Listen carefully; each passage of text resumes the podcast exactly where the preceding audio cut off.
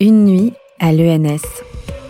Ce podcast pousse la porte du 45 rue d'Ulm à Paris. Avec les grandes voies de la recherche, du monde des arts et de la vie des idées, explorer les questions essentielles qui définissent notre époque.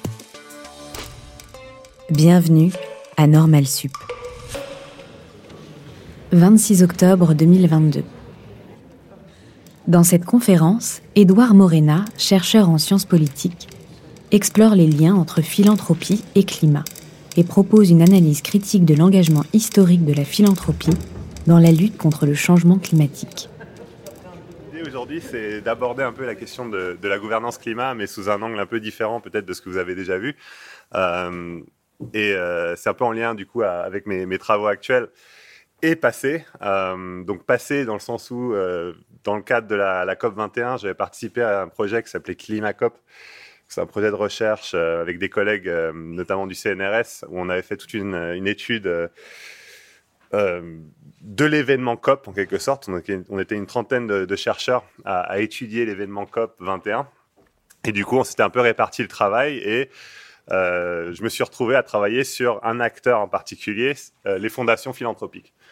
du coup, ça m'a amené finalement à m'intéresser un peu à ces acteurs, aux fondations philanthropiques, à comment finalement elles sont, euh, se sont euh, engagées en quelque sorte dans le débat climatique international, leur rôle aussi dans le débat climatique international, avec un focus particulier sur euh, les négociations, enfin les négociations des Nations Unies. Donc je m'étais intéressé notamment à, à, leur travail autour de la COP 21, mais du coup je me suis aussi intéressé un peu au travail qu'ils avaient fait avant, et notamment dans la période qui a précédé euh, la COP 15. Euh, parce que comme euh, je l'ai découvert en fait en faisant mes recherches sur ce sujet, finalement, le, un moment un peu important pour ces fondations philanthropiques, c'était la COP 15 de Copenhague, la période qui a précédé la COP 15, où on voit vraiment tout d'un coup un investissement massif de fondations philanthropiques privées. Alors quand je dis fondations philanthropiques privées, je ne me réfère pas à des fondations d'entreprise, je me réfère à des fondations qui ont été euh, créées euh, et dont les fonds de dotation, en fait, émanent de personnes, euh, de personnes qui ont beaucoup d'argent, de personnes fortunées. D'accord? Et, en fait, quand on regarde l'espace de la philanthropie climatique, finalement, la plupart des fondations qui sont très actives au niveau international sur les questions climatiques, ce sont pas tant des fondations d'entreprise, mais surtout de ces fondations privées, donc ces fondations qui sont liées à une fortune personnelle. Et ce point-là, je pense qu'il est très important parce que ça me permet finalement de faire un peu le lien avec mes recherches actuelles, en fait, qui, qui, qui, qui, en fait, euh, enfin, s'inscrivent un peu dans la continuité de ce travail, où finalement, à travers mon travail sur la philanthropie, je me suis aussi intéressé aux ultra-riches et à finalement comment les ultra-riches sont aussi impliqués dans le débat climatique international. Donc l'idée étant de regarder ou d'analyser finalement les ultra-riches comme des acteurs à part entière du débat climatique international. Alors juste pour vous donner quelques euh, exemples d'ultra-riches, euh, enfin quand je parle d'ultra-riches, je parle de personnes comme Jeff Bezos, euh, donc le fondateur d'Amazon, qui est une des personnes les plus riche du monde, euh, qui là, alors je sais pas si, enfin je pense pas que vous étiez, à, enfin certains si étaient à la COP 26, mais en fait c'était un moment assez intéressant pour moi ce moment-là. C'est passé peut-être un peu inaperçu pour beaucoup, mais finalement le fait que Jeff Bezos euh, vienne à la COP 26, le fait qu'il finalement il parle en fait lors de la COP 26, donc dans le cadre officiel de la COP 26, pour moi c'était assez euh significatif comme moment euh, parce qu'au fond, euh, c'est pas un chef d'État, euh, euh, c'est quelqu'un qui finalement s'est intéressé au climat très récemment, il y a à peu près deux ans, quand il a créé son, sa fondation, donc le, Bezos Earth Fund, qu'il a doté de 10 milliards de dollars, en fait. Donc c'est une très très grosse fondation. C'est sûrement d'ailleurs la plus grosse maintenant fondation philanthropique à travailler sur le climat. Et du coup, pour moi, c'était symboliquement fort en fait de le voir parler lors de cette COP parce que finalement, c'était aussi, euh, euh, ça, symbolisait en quelque sorte le fait que euh, les ultra riches, qui sont aussi souvent philanthropes, étaient aussi des acteurs du débat climatique international. Sa légitimité, finalement, elle émanait aussi de son pouvoir économique. C'est pour ça qu'il était là aussi, lors de cette COP. Alors c'était très intéressant à écouter. Enfin, si vous pouvez regarder la vidéo sur euh, sur YouTube, son discours était intéressant parce qu'au fond, c'était juste après son voyage spatial. Donc en fait, on avait ce sorte de paradoxe euh, entre d'un côté euh, euh, Jeff Bezos qui parle de sauver la planète et en même temps Jeff Bezos qui raconte son voyage dans l'espace et comment finalement ce voyage dans l'espace a été un sorte de moment un peu révélateur pour lui sur la fragilité de la Terre. Enfin, c'était tout ça ton, son argument qu'on voyait une sorte de volonté. Alors c'est peut-être euh, vrai, peut-être qu'effectivement c'était un moment où il avait pris une sorte de conscience de cette fragilité de la Terre. On pourrait être aussi très cynique en interprétant ça comme une manière finalement de, légitimer le fait qu'il il, fasse du tourisme spatial. Mais en tout cas, pour moi, c'était aussi assez symptomatique de ce sort de paradoxe finalement entre son mode de vie, entre ses activités et notamment ses activités spatiales et de l'autre, en fait, ces activités euh, liées à la question de la préservation de l'environnement et euh, de la protection du climat. Alors, si on revient un peu en arrière, il y a un autre moment qui, pour moi, était aussi très très important. Euh, C'était le vendredi 2 juin 2017. là encore, enfin, c'est peut-être, c'est vraiment un truc un moment ou une date ou un événement que vous avez peut-être dont vous avez peut-être jamais entendu parler, mais c'était une conférence de presse en fait qui était organisée à l'Élysée. Euh, donc le 2 juin, c'était le lendemain en fait de la décision de Donald Trump de euh, sortir de l'accord de Paris. Euh, et donc dès le lendemain, en fait, on a cette conférence de presse, alors qui réunit Emmanuel Macron, qui à ce moment-là en fait n'était pas vraiment considéré comme un champion du climat. Le climat, c'était pas spécialement la chose à laquelle on l'associait. Anne Hidalgo, maire de Paris, qui était pour le coup, alors qui est aussi assez active au niveau euh, municipal sur ces questions-là, et en fait une troisième personne. Alors est-ce que vous voyez, est-ce que vous savez qui est la troisième personne? Michael Bloomberg, effectivement. Alors Michael Bloomberg était aussi présent à cette conférence de presse avec euh, Macron et Hidalgo, et encore une fois, il était là. Alors, il était là à plusieurs titres, en fait. Il était là parce qu'il était euh, représentant spécial du secrétaire général des Nations Unies sur l'action climatique, il me semble. Mais il était aussi là parce qu'il était philanthrope. Il, avait il a une très grosse fondation qui s'appelle la Fondation Bloomberg, Bloomberg Philanthropies, qui est très très actif aussi sur les questions climatiques, qui est aussi très actif sur les questions climatiques en lien avec les villes. C'est aussi pour ça d'ailleurs qu'il est euh, euh, que Ilan Hidalgo était, était, était présent ce jour-là, parce qu'il a aussi beaucoup euh, travaillé à travers sa fondation avec la mairie de Paris sur les questions euh, de euh, transition bas carbone à l'échelle à l'échelle des villes. C'est un des principaux financeurs aussi à travers sa fondation du réseau C40. Là aussi, vous, vous avez peut-être entendu parler, et dont Anne Hidalgo était aussi présidente euh, jusqu'à euh, euh, récemment. Donc C40, c'est le réseau en fait des, des grandes villes sur le climat. Mais il était aussi là. Alors, ce qui caractérise aussi Michael Bloomberg, c'est en fait que c'est un milliardaire, une personne qui a fait fortune aussi, alors en lien avec la finance. Euh, alors ce qui, ce qui, c'est à travers sa société, donc Bloomberg LP, qui est une société de services en fait financiers. Et donc c'est aussi à ce titre-là, en quelque sorte, qu'il était là ce soir-là. Euh, euh, et ce qui était intéressant, c'est un peu comment euh, cet événement a eu lieu. C'était pas un événement organisé par Emmanuel Macron, c'était ni un événement organisé par Anne Hidalgo, c'était un événement organisé par Michael Bloomberg. La veille, en fait, il était en Europe, il a appris la nouvelle de la sortie euh, des États-Unis de l'accord de Paris, et en fait, il a finalement, à travers, en passant quelques coups de fil, organisé cet événement, cette conférence de presse, pour répondre en quelque sorte à la décision de Donald Trump de quitter l'accord de Paris. Et encore une fois, pour moi, c'était très symbolique, c'était symboliquement fort. Pourquoi? Bah Parce qu'au fond, ça renvoyait finalement un message. Là encore, vous avez euh, un individu qui n'est pas un chef d'État, qui se retrouve à côté d'un chef d'État, à dire, et dans son discours aussi, qui est aussi intéressant à analyser, à dire au fond, on s'en fiche, oui, les, oui le, le, gouvernement fédéral, à travers Donald Trump, a quitté l'accord de Paris, mais les États-Unis sont quand même toujours dans l'accord et les États-Unis continueront à respecter leurs engagements dans l'accord. Et par États-Unis, ce qu'il voulait dire, c'était pas le gouvernement fédéral, c'était les entreprises, c'était les villes, c'était tout un tas, les investisseurs, tout un tas d'acteurs sous-étatiques. Donc au fond, il se présentait en quelque sorte un peu comme le représentant de ces acteurs sous-étatiques. D'ailleurs, quelques semaines après, euh, euh, Michael Bloomberg, que va-t-il faire? Ben, En fait, il va lancé une coalition qui s'appelle la coalition We're Still In, donc qui est une coalition qu'il a créée à la veille en fait de la COP euh, qui a eu lieu euh, fin 2017.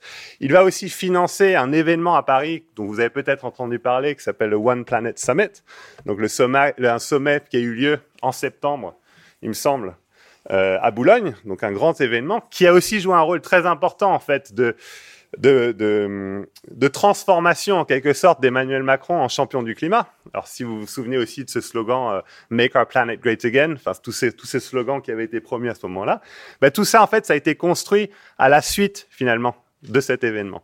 Donc encore une fois, on voit bien comment Bloomberg, notamment à travers sa fondation Bloomberg Philanthropies, a aussi joué un rôle dans cette sorte d'orchestration de la réponse qui a été donnée à la sortie de Donald Trump de l'accord de Paris.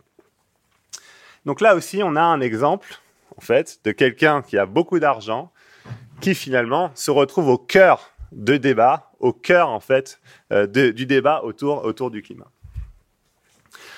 Alors Bloomberg, euh, Bezos, enfin il y en a, il y en a plein en fait, euh, comme eux, qui sont très impliqués sur ces questions climatiques et qui s'impliquent de manière différente. Euh, là, par exemple, vous avez aussi l'exemple de Richard Branson. Je peux aussi vous donner d'exemples comme Bill Gates.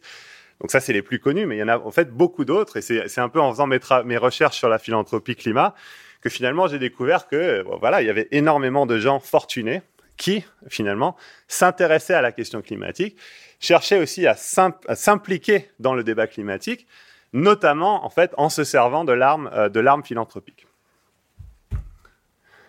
Alors, du coup, la question en fait qui est aussi liée à, cet engagement en fait des riches.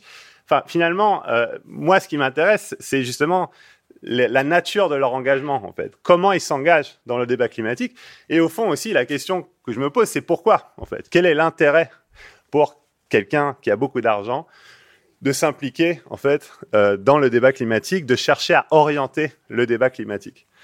Euh, alors ça rejoint finalement aussi des débats ou des discussions qui sont assez actuelles en fait qu'on a eu notamment pendant l'été autour des jets privés. Enfin ça a fait un peu la une euh, euh des journaux. Il y a eu aussi des travaux. Euh, il, y a un, petit livre qui avait été publié sur les super yachts. Je me souviens plus de l'auteur, mais qui est vraiment bien, qui, qui, qui, qui, fait un peu ce sort de lien en fait entre ultra riches et crise climatique.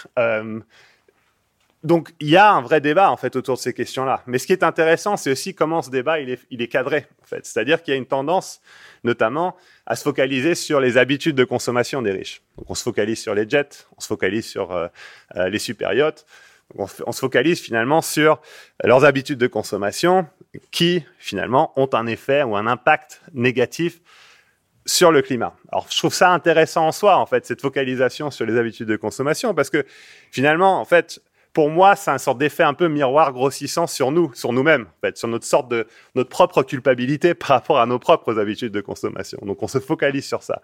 Et d'ailleurs, le débat climatique, il est très centré sur ces questions des habitudes de consommation. Mais moi, ce qui m'intéresse, c'est pas que ça, c'est aussi finalement leurs investissements. Parce que finalement, ce qui caractérise quelqu'un de fortuné, c'est pas seulement ses habitudes de consommation, c'est ce qui permet ces habitudes de consommation. C'est-à-dire notamment, euh, c'est les actifs euh, qu'ils contrôlent, en quelque sorte. Ça peut être des actifs immobiliers, ça peut être des actifs financiers, mais en gros, c'est tout ça aussi qui fait leur fortune.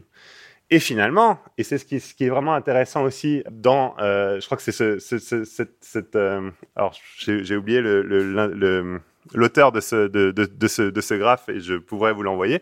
Mais en gros, ce qui est intéressant, c'est aussi de s'intéresser finalement à l'impact sur le climat des investissements.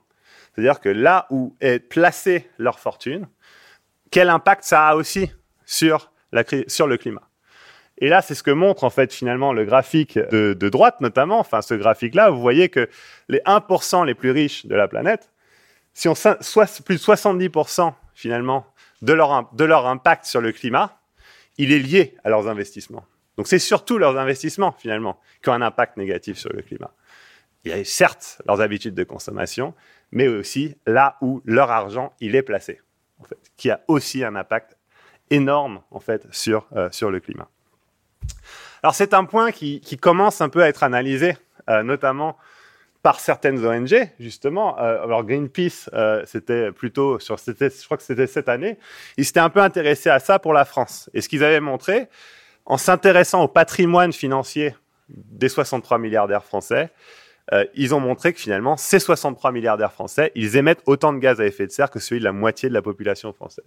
Donc finalement, en fait, on voit comment des ONG aussi commencent à s'intéresser non seulement aux habitudes de consommation des riches, mais aussi à leur patrimoine financier et à l'impact qu'a ce patrimoine financier. Alors ce qu'il faut euh, souligner pour cette étude, c'est qu'en fait, ils se sont juste limités aux entreprises qui étaient directement contrôlées par les milliardaires qu'ils étudiaient. Euh, mais du coup, euh, ils ont pas, ils ont laissé de côté finalement tout le reste du patrimoine, en fait, c'est-à-dire tous les autres actifs que contrôlent les milliardaires, qui eux aussi, il est fort à parier, ont aussi un impact négatif démesuré sur euh, sur le climat. Et du coup, encore une fois, ce qui est intéressant là, quand on commence à s'intéresser à cette question euh, du patrimoine, cette question des actifs, en fait, donc aussi de, là où l'argent, en fait, est placé, en fait, là où la richesse, euh, la fortune de ces personnes est euh, placée, c'est que finalement, ça change aussi notre perspective sur les ultra-riches et aussi sur, en fait, leurs éventuelles motivations à s'impliquer dans le débat climatique. Parce qu'au fond, ce qui est intéressant, enfin, ce que, ce que ça montre, c'est à la fois que les riches, à travers leur patrimoine, à travers leurs actifs, ils ont un impact démesuré sur le climat, et en même temps que ces mêmes riches sont aussi exposés, en fait, aux risques associés au climat. C'est-à-dire que quand on est propriétaire euh, euh, d'un complexe immobilier à Miami, ben en fait, le changement climatique, eh bien, il va aussi potentiellement impacter notre complexe immobilier et donc impacter la valeur de ce complexe immobilier. D'accord? Donc, quelque part, moi, ce qui m'intéresse, c'est de se voir si justement cette exposition des ultra-riches au climat, aux effets du changement climatique, est aussi quelque part une explication de leur décision, de leur volonté de s'investir dans le débat et de l'orienter en fait, d'une certaine manière. Donc il ne s'agit plus de diviser le monde en fait entre les climatos, euh, les anti-climats et les pro-climats. Il ne s'agit pas de dire que tous les gens fortunés euh, ne veulent pas, en fait, n'ont pas pris conscience finalement de l'enjeu climatique et du danger qu'il représente. Mais au contraire, de dire que oui, ils ont pris conscience du danger que représente l'enjeu climatique, pas seulement pour la planète, mais pour eux, en fait, pour eux en tant qu'ultra riches. Et donc, quelque part, ils ont intérêt, en fait, à se mobiliser pour le climat. Donc, c'est ce, que j'appelle finalement une sorte de conscience climatique de classe qui émerge finalement chez euh, les ultra riches. Et pour moi, en fait, pour revenir, et j'en reparlerai après, les, les fondations, enfin les, les, milliardaires ou les philanthropes du climat sont une sorte d'avant-garde. Enfin, ce sont des gens qui ont une avant-garde éclairée qui a pris conscience de cela et finalement qui cherchent à à la fois influencer le débat climatique, donc orienter le débat climatique de telle manière à ce que euh, leurs actifs, leurs fortunes soient protégées et donc leur pouvoir soit aussi protégé, et en même temps qui cherchent à convaincre leurs semblables de besoin et de la nécessité, en fait, de s'engager en faveur de cette cause. Donc, pour moi, ça renvoie, et c'est ce livre, c'est vraiment un super livre qui est sorti euh, cette année de Adrien Buller, ça renvoie finalement à cette question aussi justement de, s'intéresser à la question de la propriété, à la force structurante de la propriété, ce qu'on détient. Et comment finalement c'est ça aussi qui est la source de son pouvoir, et c'est ça qui va aussi motiver une certaine forme d'activisme de la part de ceux qui euh, détiennent finalement le plus euh, euh, de patrimoine ou d'actifs. Du coup, l'enjeu ensuite, c'est quoi en fait? Quelle est en fait la priorité euh, de à la fois les détenteurs d'actifs, mais aussi, et c'est pour ça que je parle de capitalisme de gestionnaire d'actifs, quelle est aussi la priorité de ceux qui gèrent ces actifs? Alors, ce qu'il faut savoir, c'est que, alors, on parle de capitalisme de gestionnaire d'actifs. Pourquoi? Parce qu'en fait, finalement, euh, les actifs et la gestion des actifs, ils sont, elle est, elle est concentrée entre quelques grandes, euh, quelques grandes entreprises. Enfin, vous avez tous entendu parler de BlackRock ou de State Street. Enfin, ce sont des gestionnaires d'actifs. Et en fait, je crois que c'est BlackRock ou non, je sais plus si c'est BlackRock ou State Street, mais en tout cas, en gros, BlackRock, c'est à peu près 100 100 000 milliards de dollars d'actifs sous gestion. C'est énorme. C'est des quantités énormes d'actifs qu'ils ont sous gestion. Alors, c'est, les clients de BlackRock, c'est qui? C'est les fonds de pension. Ça peut être des compagnies euh, d'assurance. Euh, ça peut être aussi des individus. Enfin, une part significative d'ailleurs de leurs clients sont des riches individus, ce qu'on appelle en anglais des high net worth individuals, c'est-à-dire des personnes qui ont à peu près, en, général, plus d'un million euh, de dollars de patrimoine. Et donc, rien que ces personnes-là, rien que ces, ces, high net worth individuals, ça représente, je crois que c'est 70 000 milliards de dollars d'actifs sous gestion. Donc en fait, les gestionnaires d'actifs, donc ça veut dire les gros comme BlackRock, mais aussi les plus petits en fait. Hein, ça peut être des, fonds d'investissement, ça peut être des, euh, fonds spéculatifs, tout un tas d'acteurs en fait aussi de l'espace financier, enfin des, euh, qui, qui, qui finalement gèrent en fait l'argent de quelqu'un d'autre et investissent cet argent eh bien, ça représente des sommes colossales d'argent sous gestion. Et en même temps, en fait, les investissements qu'ils font, donc ils vont faire des investissements dans l'immobilier, ils vont acheter des actions d'entreprise, des obligations, toutes ces choses-là, finalement, ça veut dire qu'ils sont aussi ultra exposés, en fait, aux effets euh, du changement climatique. Potentiellement, en fait, le changement climatique pourrait avoir, en fait, un, un impact négatif sur ces investissements. Alors, le plus évident, c'est ceux qui investissent dans des compagnies pétrolières. Potentiellement, si en fait on décide un jour de réguler en fait ou d'interdire les énergies fossiles, ben effectivement, le risque quand on est exposé, enfin quand on détient des actions chez Shell ou chez Total, c'est que la valeur de ces actions diminue et donc quelque part, en fait que la valeur de son portefeuille d'actifs diminue aussi. Donc ça va avoir un impact direct, encore une fois, sur les gens. Alors à la fois sur les les petits, euh, euh, les personnes qui, euh, enfin les fonds de pension et donc les personnes avec leur retraite, mais aussi sur les personnes qui ont beaucoup d'argent, les personnes fortunées. Du coup, l'enjeu pour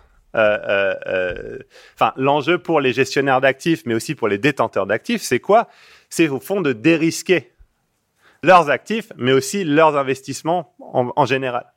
C'est-à-dire que une des stratégies qui est notamment poussée par des entreprises comme BlackRock, c'est finalement de faire en sorte que à la fois leurs investissements existants, mais aussi leurs investissements futurs dans la transition bas carbone, potentiellement, eh bien, en fait, les risques associés à ces investissements soient pris en charge par la collectivité, et notamment par le trésor public, par l'État, donc par vous et moi. Et donc ça, c'est une des stratégies qui est promue. Alors, Daniela Gabor, elle a beaucoup travaillé sur ça. Alors, elle a beaucoup travaillé sur les questions euh, de l'aide au développement, et donc dans les contextes de pays en développement, où elle montre finalement ça. Mais en fait, elle, s'intéresse aussi de plus en plus à finalement comment cette idée de dérisquer, euh, de-risking, s'applique aussi finalement aux investissements dans le domaine climatique.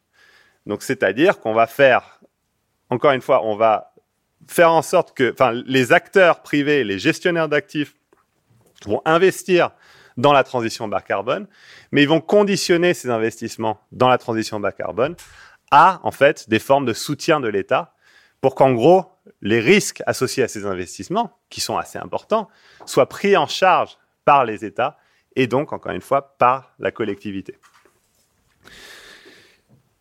Et donc, comme on va le voir et comme je vais chercher à le montrer, finalement, en fait, pour faire en sorte que euh, enfin pour, pour, pour atteindre cet objectif en fait. On le voit déjà un peu. Hein, en fait, si vous regardez le, le, le, le, Green Deal européen ou si vous regardez la récente euh, euh, euh, le, le, alors je sais plus c'est c'est pas une loi mais en fait le texte qui est passé aux États-Unis en fait euh, euh le, le, pour euh, euh, qui qui, qui intègre aussi cette question en fait de la transition bas carbone ce qui est intéressant à voir c'est la nature de l'engagement de l'État. On parle notamment en fait de milliards de dollars en fait hein, d'injectés ou d'investis par l'État mais c'est pas c'est pas l'État directement qui investit dans la transition en fait. En général la forme qui est prise par euh, ces, ces, engagements étatiques, c'est finalement ce qu'on pourrait assimiler à ça, en fait, à du de-risking. C'est-à-dire qu'en fait, on va euh, euh, faire des, on va mettre en place un système de crédit d'impôt, on va garantir des emprunts. Donc l'État va se porter garant d'emprunt.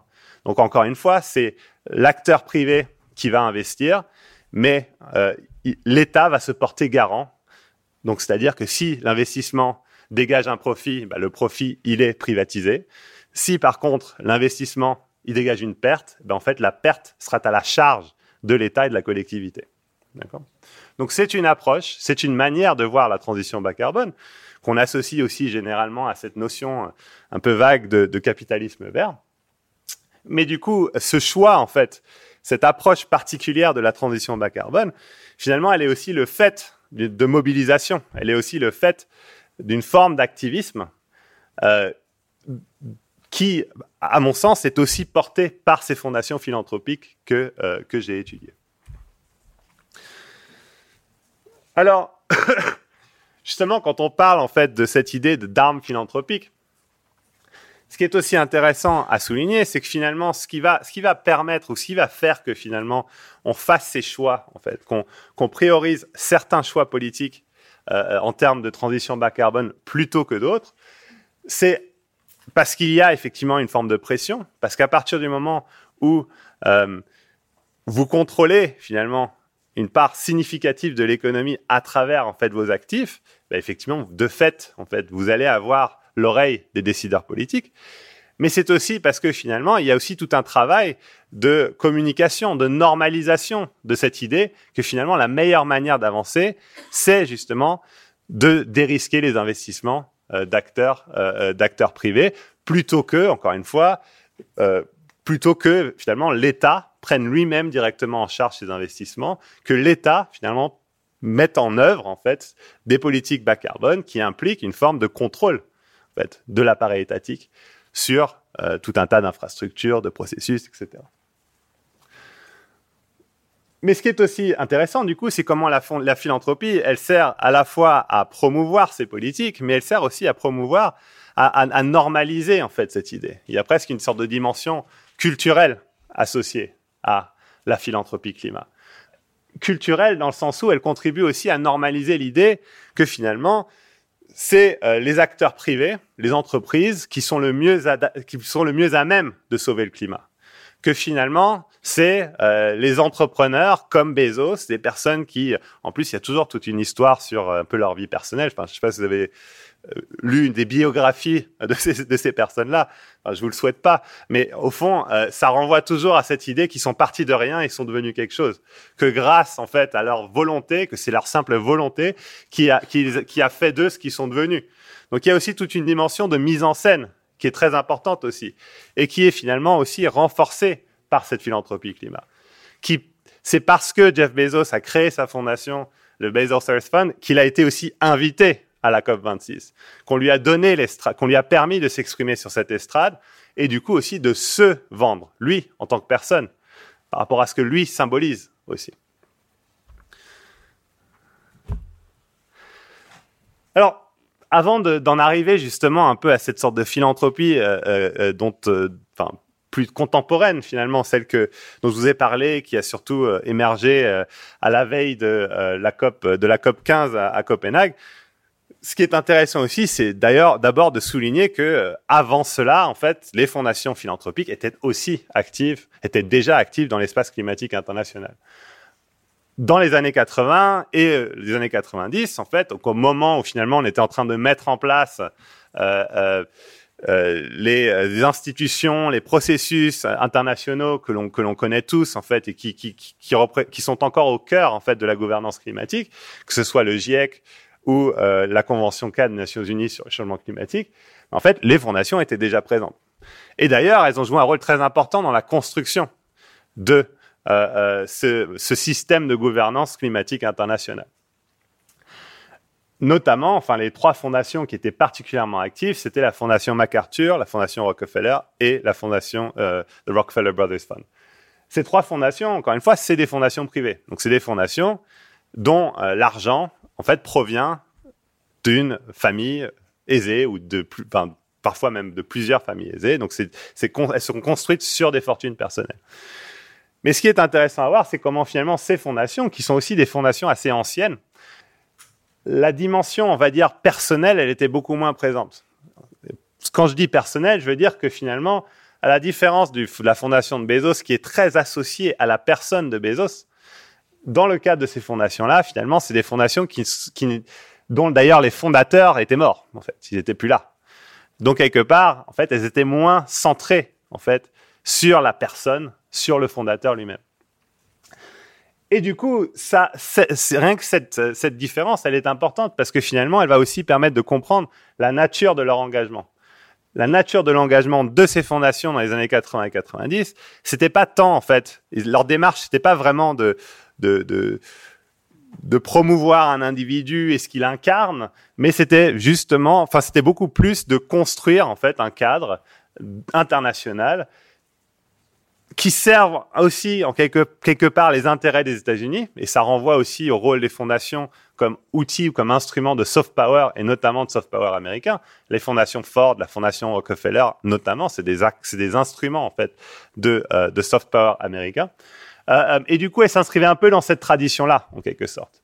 Leur objectif, c'était de créer un cadre de gouvernance internationale qui, en gros, s'inscrivent en fait un peu dans la sorte de tradition libérale américaine et qui surtout en fait puissent servir les intérêts des États-Unis ou du moins en fait qui ne soient pas en contradiction avec les, les intérêts euh, américains à cette époque-là. Sachant que sur les questions climatiques, les États-Unis à cette époque-là, bah, c'était compliqué. Ils étaient un peu, euh, euh, ils étaient un peu en retard. En tout cas, ils rechignaient finalement à s'engager dans un processus international ou en tout cas un processus de négociation internationale sur, euh, sur la question climatique. Donc ça, c'est les premiers acteurs. Ils vont jouer un rôle, encore une fois, de construction notamment du cadre institutionnel. Mais il n'est pas encore vraiment question de l'orienter. Enfin, ils sont pas en train de s'engager sur une certaine idée de ce que doit être l'accord, enfin, le futur accord sur le climat à cette époque-là, on est on est aussi au début en fait de, euh, euh, enfin de la construction de ce cadre institutionnel. Du coup, en fait, c'est encore une fois, c'est plus de créer les outils plutôt que de chercher à orienter, euh, à orienter le débat. Même si, encore une fois, il fallait que quand même que ces outils-là ne viennent pas ou ne contredisent pas en fait certaines idées fondamentales et aussi ne contredisent pas les intérêts notamment des États-Unis. Donc, c'est un peu dans la lignée en fait des travaux, notamment de personnes comme Ludovic Tournès, alors qui n'a pas travaillé sur euh, la philanthropie climat, euh, mais en gros, ça, renvoie un peu à cette idée d'universalisme américain, de promotion en fait de ces sortes de grandes valeurs vagues que l'on associe traditionnellement aux États-Unis, notamment en fait dans le contexte. Alors, c'était notamment dans le contexte de guerre froide, hein, d'après Seconde Guerre mondiale, qu'on voit vraiment ces fondations jouer un rôle en fait très important de promotion en quelque sorte du monde libre face au bloc, euh, face au bloc communiste. Euh, et euh, quelque part, encore une fois, ces fondations dont je vous ai parlé, elles s'inscrivaient un peu dans, dans cette tradition-là. Alors, encore une fois, le contexte américain va aussi beaucoup jouer. ce qu'elles vont aussi faire de manière assez active, notamment au cours des années 90, c'est aussi promouvoir la science du climat. Donc c'est là où quelque part elles vont se positionner, c'est-à-dire qu'elles vont euh, s'engager en fait dans cette sorte de lutte qui était très féroce aux États-Unis en fait entre euh, contre les climato-sceptiques. Donc elle va clairement s'inscrire du côté en fait de la science et du coup elle va contribuer aussi à renforcer ce sorte de cadrage euh, qui, à mon sens, est peut-être moins pertinent aujourd'hui, qui est finalement un sorte de cadrage très binaire entre pro et anti-climat. En fait, du coup, eux, ils se positionnent clairement du côté des pro-climat ce qui sous-entend, encore une fois, d'être pro-science du, euh, du climat. Ce qui va se passer, c'est que par contre, quand dans la période qui précède Copenhague, euh, les choses vont, vont, vraiment changer, en fait, de manière, euh, de manière assez, assez radicale. C'est-à-dire que déjà, on va voir débarquer des nouveaux, des nouvelles fondations. Des nouvelles fondations qui vont être créées, à la fin des années 90 et au début des années 2000, et qui vont être des fondations qui, sont en quelque sorte aussi le produit euh, de l'évolution, notamment de l'économie américaine et de l'économie mondiale. Donc on va voir tout d'un coup émerger des nouvelles fondations, notamment sur la côte ouest, autour de la Silicon Valley, euh, euh, donc dont parle un peu d'ailleurs Marc Abeles dans, dans, son livre Les Nouveaux Riches, qui, qui, est vraiment un super petit livre, une sorte de plongée finalement dans, dans, la, dans la Silicon Valley. Enfin, c'est très marrant de, de suivre un, un ethnologue, euh, je pense qu'il est au CNRS euh, à la Silicon Valley. Enfin, c'est, le contraste est assez saisissant. Et il raconte un peu finalement euh, cette sorte de montée finalement d'une sorte de nouvelle classe de personnes qui ont fait fortune grâce en fait aux nouvelles technologies au cours des années 80, à la fin, au cours des années 90 et au début des années 2000. Et du coup, certains d'entre eux euh, fort finalement de euh, leur euh, expérience, fort de leur nouvelle fortune, en fait, ils vont se décider, ils vont décider de s'engager sur des causes, et notamment la cause climatique. Alors ça renvoie aussi, encore une fois, on voit bien qu'il y a une dimension culturelle. Enfin, il y a aussi cette sorte de culture qui émerge au sein de la Silicon Valley, qui va aussi très fortement imprégner leur philanthropie. Et encore une fois, on la retrouve à travers des cas, des personnes comme Jeff Bezos. C'est vraiment centré aussi sur en fait cette sorte de figure euh, du euh, self-made man qui a fait, qui est parti de rien, qui est devenu quelque chose, euh, qui, qui, fait que aussi du coup il, se, il se croit en fait en capacité de résoudre en fait tous les problèmes du monde. Donc ça, c'est ce qui se passe sur la côte, euh, sur la côte ouest. Sur la côte est aussi, on voit émerger une sorte de nouvelle philanthropie. Et là, peut-être qu'on peut dire que Michael Bloomberg en est un peu un exemple. C'est-à-dire c'est une philanthropie qui a notamment émergé avec, en fait, le développement, la financiarisation de l'économie. Et notamment la montée en force de la finance euh, privée en fait. La finance privée, quand je dis finance privée, je veux dire genre private equity, les hedge funds, enfin toutes ces sortes de euh, d'entités en fait, des sortes de finalement qui sont euh, qui ne sont pas en fait les qui qui qui, qui sont différents enfin ils sont séparés en fait des, des banques classiques euh, euh, euh mais qui investissent qui qui investissent dans l'économie qui sont en fait des acteurs aussi de l'économie. Et donc là aussi on voit en fait émerger une sorte de nouvelle philanthropie qui aussi est en lien hein, avec celle de la Silicon Valley, parce qu'il y a énormément de, de, de, de, fonds spéculatifs ou de gestionnaires de fonds spéculatifs qui, euh, qui vont investir dans Google, dans Amazon, etc. à leur début. En fait. Donc il y a aussi ce lien en fait entre les deux. Euh, euh ceux qui parient sur le développement des nouvelles technologies, ce sont surtout ces fonds, ces, ces fonds spéculatifs. Euh, euh, et du coup, eux, en fait, on va voir des sortes d'enrichissement en fait se faire dans une période, une période de temps très courte et aussi, du coup, certains d'entre eux vont du coup aussi s'engager sur des questions euh, sociales ou sociétales, environnementales, et créer aussi leur, euh, leur propre fondation. Et quand on regarde ces fondations, ce qui est aussi intéressant, c'est de voir c'est comment en fait la, leur, approche finalement de la philanthropie, elle est, vraiment à l'image aussi de leur fondateur.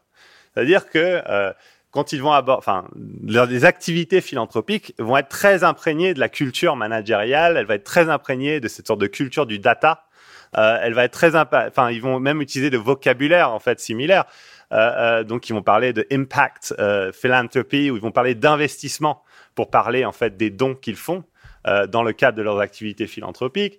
Euh, ils vont parler aussi de retour sur investissement aussi. Donc, c'est-à-dire qu'ils vont pas juste vous donner de l'argent, ils veulent que vous soyez en capacité de leur montrer que l'argent qu'on vous donne, euh, vous êtes en capacité de montrer l'impact, en fait, euh, le retour qu'il a, en fait, l'impact qu'il a euh, dans le domaine dans lequel vous êtes actif. Donc cette sorte de culture, encore une fois, de la Silicon Valley, cette sorte de culture aussi de la finance, mais encore une fois, cette sorte de finance un peu alternative, elle va très fortement imprégner cette, cette, cette philanthropie climatique des années 2000. Et du coup, elle va aussi très fortement se démarquer de celle qu'on a vue avant. En fait, si on revient à la philanthropie d'avant, cette philanthropie-là, c'est un peu la, la, philanthropie de à papa, quoi. C'est la philanthropie euh, plus plan-plan euh, qui s'appuie sur euh, les sciences sociales, euh, qui, qui, fait appel à, à, à, ce genre de choses, alors que euh, la philanthropie, la philanthropie des années 2000, la philanthropie climat des années 2000, elle fait plutôt appel à des consultants comme McKinsey pour les soutenir dans leurs plans stratégiques, etc., etc. Enfin, il, il, du coup, c'est vraiment une culture de la philanthropie qui est aussi très différente et qui va aussi contre, contribuer à, qui va aussi fortement imprégner finalement l'espace climatique, c'est-à-dire en fait les acteurs qu'il finance. Euh, euh, euh, ça va aussi avoir un impact en fait sur la culture plus large que l'on voit dans l'espace climatique, enfin qui gravite autour des négociations climat notamment. Alors, les caractéristiques de cette nouvelle philanthropie, je vous les ai un peu, je vous les ai un peu présentées. Mais en fait, c'est encore une fois, c'est cette idée que finalement, euh, ce, qui, ce qui aussi sous-tend finalement cette philanthropie, c'est toujours cette idée que le business, plutôt que le gouvernement, euh, est la force motrice de l'innovation, du progrès et du bien-être social. Et ça, c'est très important, parce que c'est vraiment cette idée, au fond, que finalement, euh, encore une fois, c'est le business, les investisseurs, ce sont eux, en fait, qui vont amener, qui vont, qui vont entraîner, qui, qui, vont être source finalement de, de, de, de, la transition, notamment bas carbone.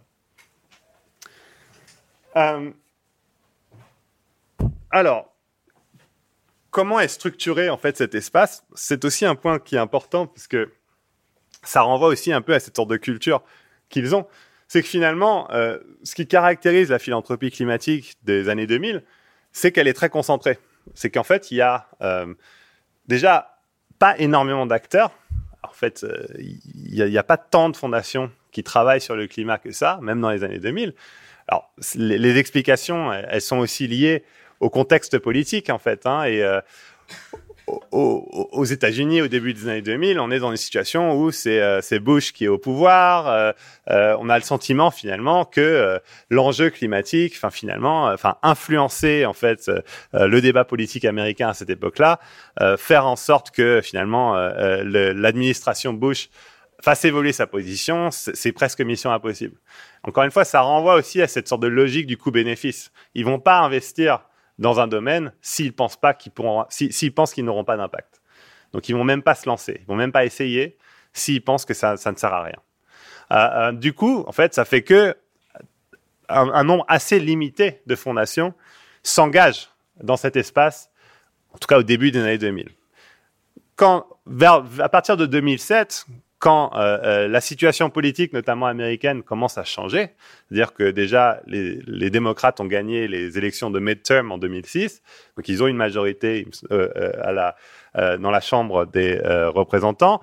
la perspective d'une victoire, notamment des démocrates en 2008, commence à se profiler. Donc voilà.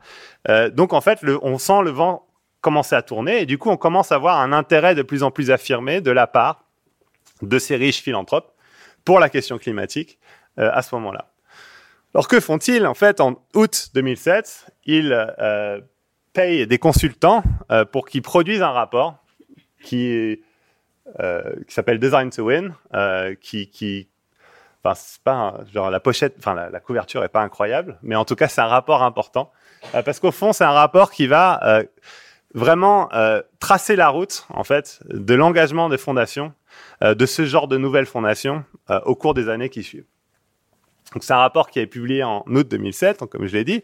Il a été euh, rédigé et, dirigé notamment par un ancien consultant de McKinsey.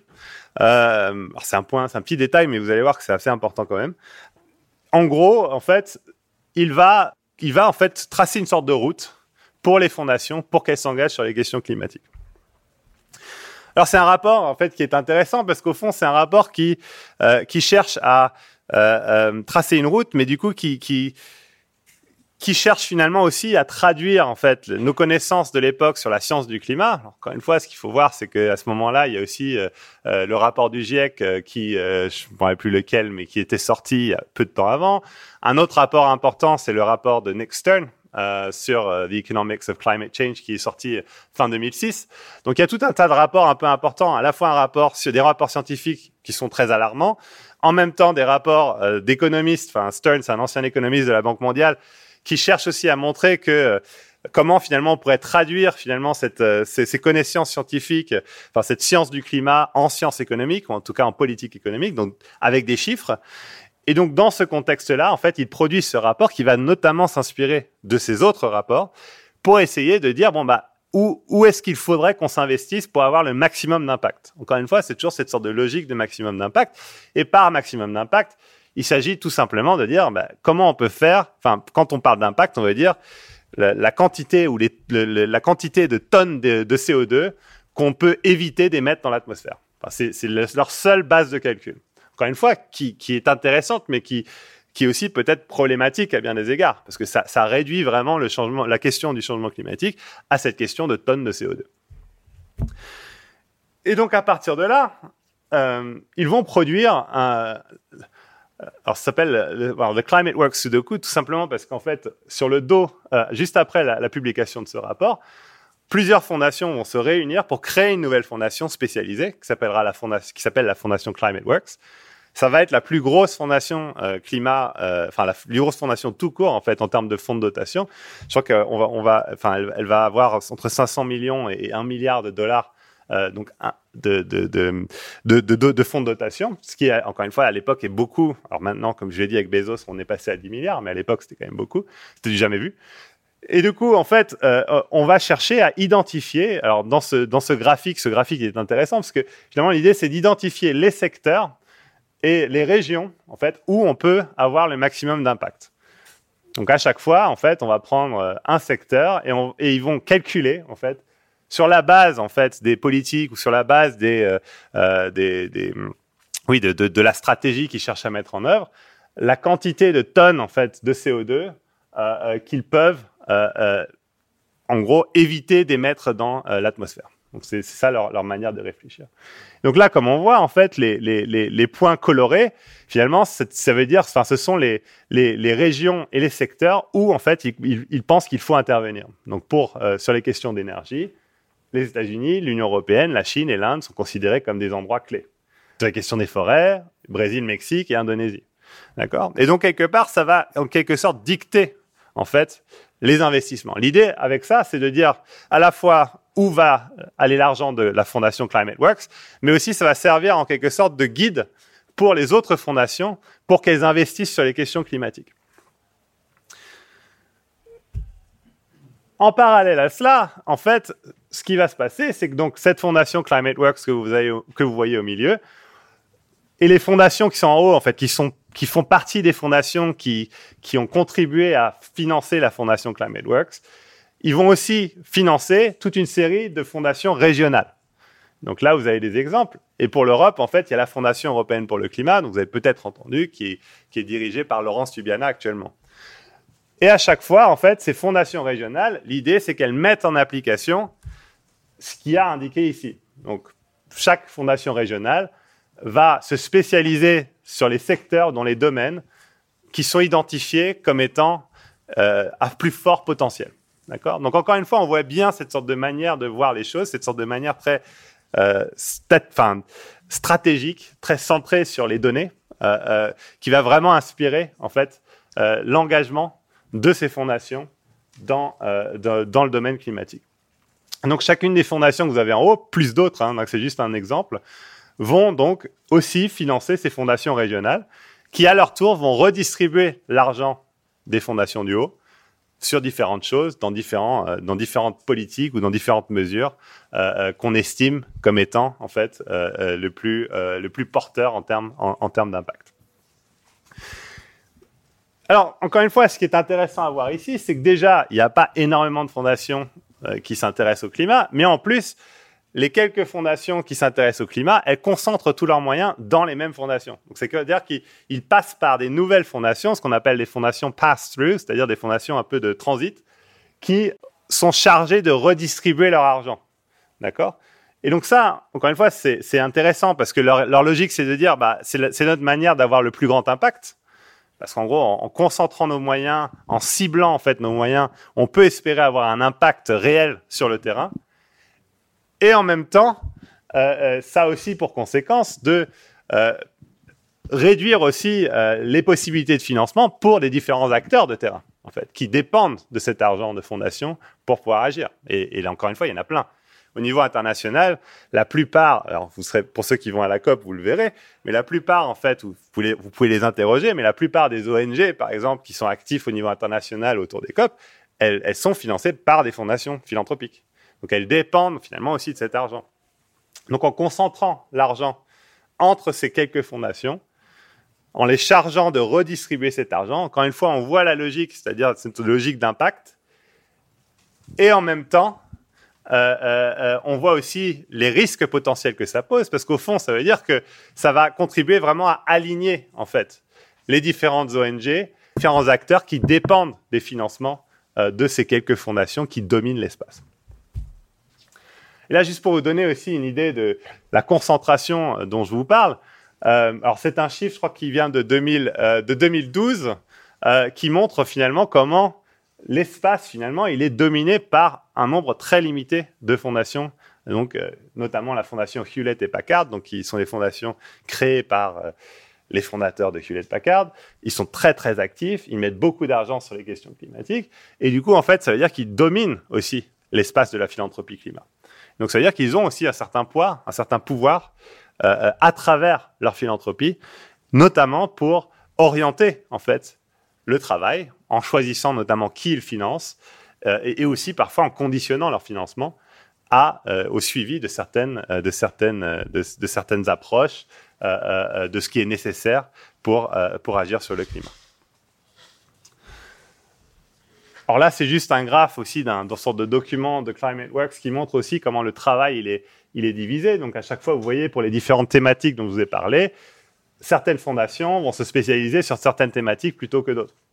Euh, euh, euh, encore une fois, vous voyez les noms des fondations, il y en a pas mal que j'ai déjà mentionné, il y en a aussi d'autres. Alors, ce n'est pas toutes des fondations nord-américaines, la majorité sont des fondations nord-américaines. Il y a une très forte aussi proportion de fondations californiennes, donc basées autour de San Francisco et de la, Silicon Valley. Mais il y a aussi quelques fondations européennes. Et parmi les grosses fondations européennes actives sur le climat, il y a notamment la fondation CIF que vous voyez là, un peu plus bas, enfin, qui euh, CIFF, le Children's Investment Fund Foundation, qui pour le coup est une fondation basée à Londres, qui a été créée par un capital risqueur qui s'appelle Chris Hone, euh, qui est euh, voilà, qui, qui, donc on voit aussi bien ce lien en fait avec la finance. Donc il y a, y a, un vrai, il y a un vrai lien aussi entre de nombreuses fondations et soit le monde de la tech ou le milieu de la tech, ou qui ont fait fortune grâce à la tech, ou alors aussi qui ont fait fortune, notamment grâce à, la financiarisation euh, de l'économie. Alors, du coup, euh, à la base, finalement, si je reprends euh, ces, ces, sudoku, finalement, l'idée, c'est d'avoir une sorte d'approche plus régionale, c'est-à-dire qu'on va, on va se focaliser sur les régions, on va chercher à influencer. Alors, ce qui est intéressant, alors, ce que je trouve intéressant dans leur approche, c'est aussi de dire que finalement, c'est pas juste avec l'argent que nous on a et qu'on va injecter, qu'on va réussir à, résoudre la, question du climat, il va falloir en fait influencer les politiques climatiques. Donc il y a beaucoup de cet argent qui va aussi dans un travail de lobbying auprès des décideurs politiques pour essayer de faire en sorte qu'ils mettent en œuvre des politiques qui soient euh, euh, en lien avec en fait euh, priorités. Donc voilà, tout ça pour dire qu'à la base, il y avait une approche qui était beaucoup plus régionale. Ils n'avaient pas trop réfléchi à cette question de l'international. Mais en fait, avec la COP 15 en fait, et compte tenu de, du fait que la COP 15 est de plus en plus vue comme un moment important, aussi du fait que euh, les États-Unis, euh, euh, à travers l'élection de, de Barack Obama, revient finalement sur la scène climatique internationale. Ce que décident ces fondations, c'est aussi d'investir l'espace des négociations internationales. Et pour ce faire, en fait, elles vont aussi s'inspirer, bien sûr, de ce rapport dont je vous ai parlé, mais ils vont aussi faire appel, en fait, à euh, des consultants. Et c'est là où McKinsey arrive, euh, parce qu'ils vont euh, finalement payer McKinsey. alors, c'est une somme assez importante. Hein, je crois que c'est à peu près 50 millions de dollars sur un an, en gros, ou un an et demi, ce qui a fait d'ailleurs de ClimateWorks le plus gros client de McKinsey à ce moment-là. C'est une, une, info que j'avais récupérée d'un d'un ancien consultant de cette époque-là. Ils vont faire appel donc à, McKinsey pour mettre en place ce qui s'appelle un, projet qui s'appelle Project Catalyst, qui a pour objectif finalement aussi de créer en fait les conditions d'un accord international sur le climat qui euh, aussi répondent finalement à leur vision de ce qui était nécessaire. Alors quand je dis répondre à leur vision, déjà, et c'est ça qui est intéressant aussi euh, avec, euh, avec ce travail, c'est que ce qu'on voit, c'est que déjà Project Catalyst à l'époque est en train de pousser pour, en gros, ce qu'on va avoir avec la COP21, c'est-à-dire cette idée d'un objectif à long terme. C'est aussi cette idée, en fait, de euh, euh, euh, d'un accord qui inclut non seulement en fait les, les pays qui ont historiquement le plus pollué, mais qui intègre aussi les pays en développement à travers en fait des plans de développement bas carbone, qui est aussi un élément que veut développer notamment Project Catalyst. Ce qui est aussi intéressant avec Project Catalyst, et que c'est finalement un élément qu'on va aussi retrouver avec la COP21, c'est cette sorte de nouvelle approche de la gouvernance. Cette idée finalement que la gouvernance du climat, c'est pas que les États, c'est pas que les gouvernements, ce qui est en gros un peu enfin, ce, à quoi on associe finalement la Convention climat. À la base, la Convention climat, c'est un party-led process, donc c'est un processus qui est géré et dirigé par les, par les pays. Ben, eux, leur approche, elle est plus large. C'est-à-dire que eux, ils disent, nous, notre approche, c'est de dire, mais en fait, non, il faut, intégrer les acteurs non étatiques et notamment en fait les entreprises qui sont vues aussi comme des acteurs centraux de la transition bas carbone.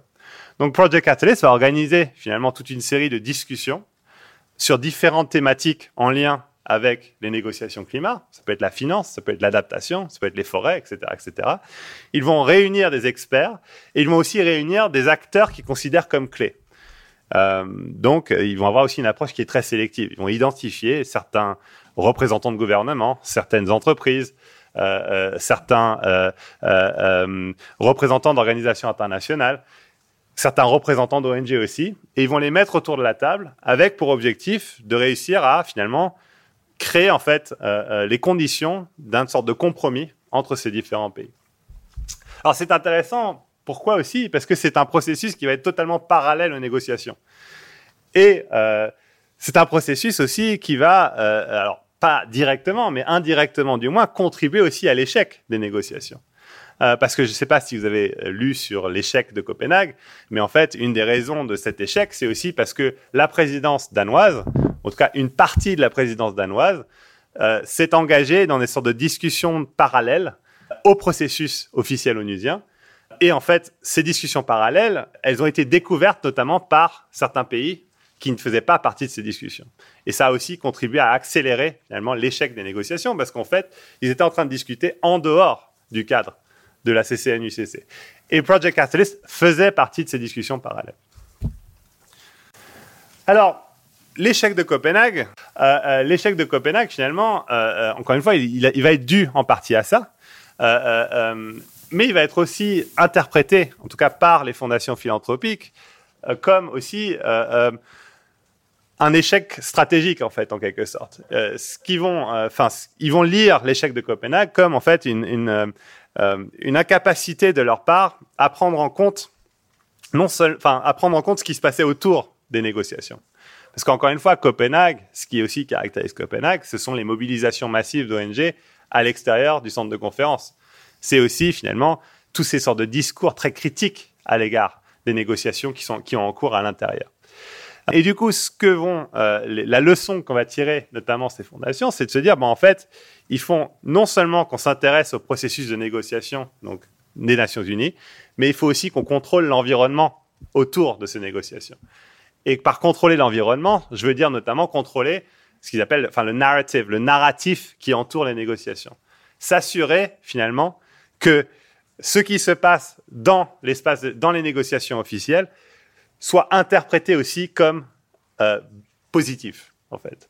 Euh, donc, et c'est ce que va un peu dire euh, l'une des personnes que j'ai interviewées. Finalement, c'est cette sorte de manque d'attention à l'interprétation de l'accord qui explique aussi l'échec de Copenhague. Donc, il faut travailler sur, en fait, l'interprétation de l'accord. Comment, finalement, ces négociations sont interprétées par le monde extérieur. Et du coup, ils vont euh, produire. Alors, la, Fondation européenne pour le climat va, produire un rapport alors, qui va être très très actif dans ce travail de, reconceptualisation en quelque sorte de l'engagement des fondations. En, 2011, ils vont produire un sorte de document un peu stratégique qui s'appelle Vision 2020 euh, et dans lequel finalement ils cherchent un peu, enfin leur de graphique est illisible, mais en gros c'est pour vous montrer un peu leur idée quoi. C'est cette, cette, idée finalement que euh, qui est résumé en dessous, en fait. Cette idée qu'en fait, on était trop idéaliste. Alors, c'est une manière intéressante de, parler d'idéalisme. Mais en gros, ils étaient idéalistes dans le sens où ils pensaient qu'il suffisait de mettre les, les, bonnes personnes autour de la table pour résoudre le problème du climat. Enfin, je j'appellerais ça presque de la naïveté plutôt que de l'idéalisme. Mais ils disent que voilà, on a cru dans la suprématie des faits et de la rationalité. Mais en fait, il faut tenir compte aussi d'autres enjeux qui, notamment les enjeux plus politiques, en fait, les enjeux plus sociaux. Et du coup, et alors un autre graphique euh, un, peu bizarre, toute cette, leur idée, c'est de dire voilà, il faut qu'on déplace non seulement, il faut, non seulement qu'on influence ou en tout cas qu'on fasse en sorte que les négociations aboutissent, mais il faut aussi en faire en sorte que la société dans son ensemble aille dans la direction dans laquelle on veut aller, qu'il soit en finalement qu'il y ait une sorte d'alignement entre euh, euh, ce qu'il y a à l'extérieur de l'espace de négo et ce qui se passe à l'intérieur. Et là encore, on voit bien euh, l'importance de la philanthropie et des acteurs de la philanthropie, parce qu'au fond, à travers euh, les fondations, bah, du coup, euh, pendant la période entre Copenhague et euh, Paris, en fait, les fondations ne vont pas seulement euh, investir, comme ils disent, dans le travail finalement autour des négociations, donc pour créer en fait les conditions de cet accord. Encore une fois, qui qui qui qui, qui prolonge plusieurs éléments qui avaient déjà été discutés en fait hein, par, autour de autour de autour de Copenhague. Mais en fait, ils vont aussi influer, ils vont chercher aussi à investir tout ce qu'il y a autour. Donc ça peut ça prend plusieurs formes. par exemple, ils vont investir, ils vont, ils vont, ils vont financer euh, euh, des ONG pour euh, se mobiliser en parallèle au COP, organiser des campagnes d'information du public. Ils vont aussi investir très très massivement dans la question de la communication stratégique. Ils vont créer notamment un, un, un sort de réseau en fait de communicants spécialisés sur le climat qui s'appelle le Global Strategic Communications Council, le GSCC. Vous pouvez regarder, ils ont enfin un site web. Pendant longtemps, c'était un truc qui n'avait pas de site, qui n'existait pas. Maintenant, ça existe officiellement. Encore une fois, dans l'idée de euh, coordonner finalement aussi tout le travail de, euh, de construction en fait du narratif autour du climat. Parce qu'en fait, euh, leur idée, c'est de se dire voilà, il faut que enfin, c'est cette image qui, qui que, que qu'une des personnes que j'ai interviewées m'a donné, cette idée de la flottille. Cette idée que, en gros, il faut que qu'il y ait plein de petits bateaux, en fait, qui paraissent indépendants, en tout cas qui, qui, qui soient indépendants, mais qui aillent tous dans la même direction.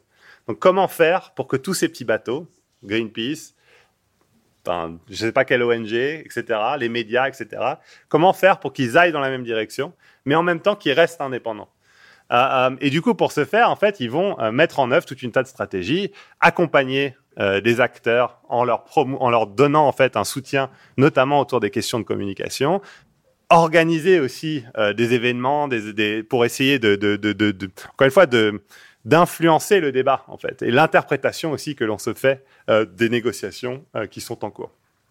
Encore une fois, c'est difficile à évaluer l'impact de ces efforts, mais en tout cas, il y a clairement eu cet effort. Euh, ça allait, ça allait très loin en fait. Hein. C'était par exemple, euh, enfin des choses que j'ai trouvées, c'était assez marrant. C'était, euh, ils, envoyaient par exemple des euh, des, emails avec euh, des, comment des quotes, enfin des, des phrases toutes faites que les gens étaient ensuite incités à poster sur leur sur leur compte Twitter. Encore une fois, l'idée étant toujours d'essayer de faire en sorte que de l'extérieur, on ait le sentiment que tout le monde en fait pousse dans la même direction. Alors pour justifier cette action, et cette approche, cette stratégie, euh, ils vont notamment s'appuyer sur ce que font en fait les climato-sceptiques. Euh, il y a un article dans Politico qui a été publié euh, justement pendant la COP 26 euh, où ils interviewent en fait les gens du, GSCC là, de ce réseau de communicants, et ils le disent très clairement en fait. Ils reproduisent en quelque sorte les mêmes techniques, les mêmes tactiques des climato-sceptiques, mais en fait en faveur du climat. C'est-à-dire, encore une fois, de créer en fait un sorte d'environnement favorable pour que finalement, ce qui se passe dans l'espace de négociation euh, paraisse comme la seule voie possible en euh, euh et soit interprété aussi comme allant dans, dans la bonne direction. Donc la question, ce qui, ça c'est vraiment leur mobilisation, la mobilisation des fondations entre, entre Copenhague et Paris va vraiment se faire dans ce domaine-là. Et elle va aussi se poursuivre après Paris, tout simplement du fait de la nature même de l'accord de Paris. L'accord de Paris, comme vous le savez, euh, c'est un accord euh, euh, qui n'est pas, enfin, le seul élément contraignant finalement, c'est l'objectif de température, et, et c'est un élément contraignant à l'échelle globale, c'est-à-dire qu'on a, un, un, on a une contrainte globale de 2 degrés, voire 1,5. Par contre, la manière d'atteindre ces, ces 2 degrés ou ces 1,5, en fait, ça reste totalement fondé sur la volonté des différents pays et des différents acteurs non étatiques. Euh, du coup, enfin, ce qui, fait que finalement la question en fait de, des signaux, la, la, question du momentum, de créer en fait une sorte de dynamique incitatrice en fait pour pour amener finalement les investisseurs, pour amener les entrepreneurs, pour amener les États à agir sur le climat, bah, ça veut dire que finalement la, la com occupe une place centrale. En fait. On n'a aucune manière de contraindre qui que ce soit, donc on ne peut que les inciter. Et du coup, pour les inciter, bah, il faut justement aussi créer en fait ce sorte de cadre euh, qui donne envie d'agir en quelque sorte. Et encore une fois, c'est là où on voit l'importance en fait de la communication et des communicants. Et encore une fois, les, les fondations philanthropiques, elles, elles, sont très très très actives dans cet espace et dans ce domaine-là. Elles financent très activement en fait ces, ces, ces efforts de communication autour euh, autour de l'action climatique. Alors, pour revenir un peu à mes riches du début, en quelle mesure finalement on peut dire que l'accord de Paris, en fait, c'est un accord qui leur convient euh, quelque part. Euh, euh, bah encore une fois, je pense que la nature de l'accord, le fait qu'il n'ait rien de contraignant, le fait qu'il soit uniquement centré, enfin qu'il soit autant centré sur en fait l'action par le bas, en fait les actions volontaires, bah finalement c'est une manière de, enfin ça, veut dire finalement que euh, c'est tout à fait aligné, on va dire, avec, leur avec leur vision en fait du monde et de l'action. Euh, euh, alors ça renvoie aussi à cette idée de gouvernance incantatoire. Je, fais, un peu d'autopromo dans un papier dont on parle finalement un peu de cette nouvelle approche de la gouvernance avec Stéphane Écoute et, et, Jean Foyer. Autre élément en fait qui va un peu dans leur sens, c'est la mise en avant des acteurs privés. Et notamment en fait, encore une fois, c'est cette dimension aussi très performative en fait euh, de, de, la gouvernance climatique actuelle, enfin qui est aussi une des caractéristiques importantes de, de la gouvernance incantatoire. Euh, eh bien, en fait, c'est une, c'est une gouvernance performative où en fait les ultra riches font partie aussi de la performance. On les met en avant, on les présente comme des héros du climat. Et d'ailleurs, en fait, comme on l'a vu avec Michael Bloomberg, il finance même en fait des, euh, euh sommets pour l'action climatique euh, auxquels participent des chefs d'État, etc., etc. Donc cette mise en scène finalement des ultra riches, elle est aussi très très très présente dans le système de gouvernance et elle est presque encouragée en fait dans le système de gouvernance incantatoire dans lequel on est actuellement. Ça fait, c'est une partie centrale en fait de cette gouvernance incantatoire. Et enfin, et ça c'était particulièrement visible euh, lors de la COP 26, le rôle en fait qui est accordé à la finance privée, il est central. En fait, c'est vraiment. Alors, franchement, la COP 26 pour moi, c'était vraiment le, le, le, le, summum de ce point de vue-là. En fait, la place de la finance était, était clé. Euh, et du coup, ces acteurs financiers dont je vous ai parlé, et notamment en fait les gestionnaires d'actifs, sont au cœur en fait du débat euh, climatique international, sont au cœur aussi des discussions que l'on voit euh, euh lors, de cette, lors de ces COP. Et ça participe du coup à renforcer euh, ce que Daniel Agabor appelle finalement le consensus de Wall Street, qui ne s'applique pas que en fait finalement à la question climatique. Et c'est là aussi où on voit finalement que ce qui se passe dans l'espace climatique international, ben en fait c'est ça a aussi une influence en fait sur le reste, dans le sens où finalement ça renforce cette idée que ce qu'il nous faut c'est ce qu'elle appelle elle a small green de-risking state, c'est-à-dire un petit État, un gouvernement euh, petit dans le sens où son seul rôle c'est de dérisquer euh, les, euh, les investissements. Par opposition à ce qu'elle appelle aussi le Big Green State, qui est un, un État interventionniste, un État qui cherche à vraiment imposer des choix et qui cherche aussi à prendre à sa charge, en fait, tout un tas de décisions.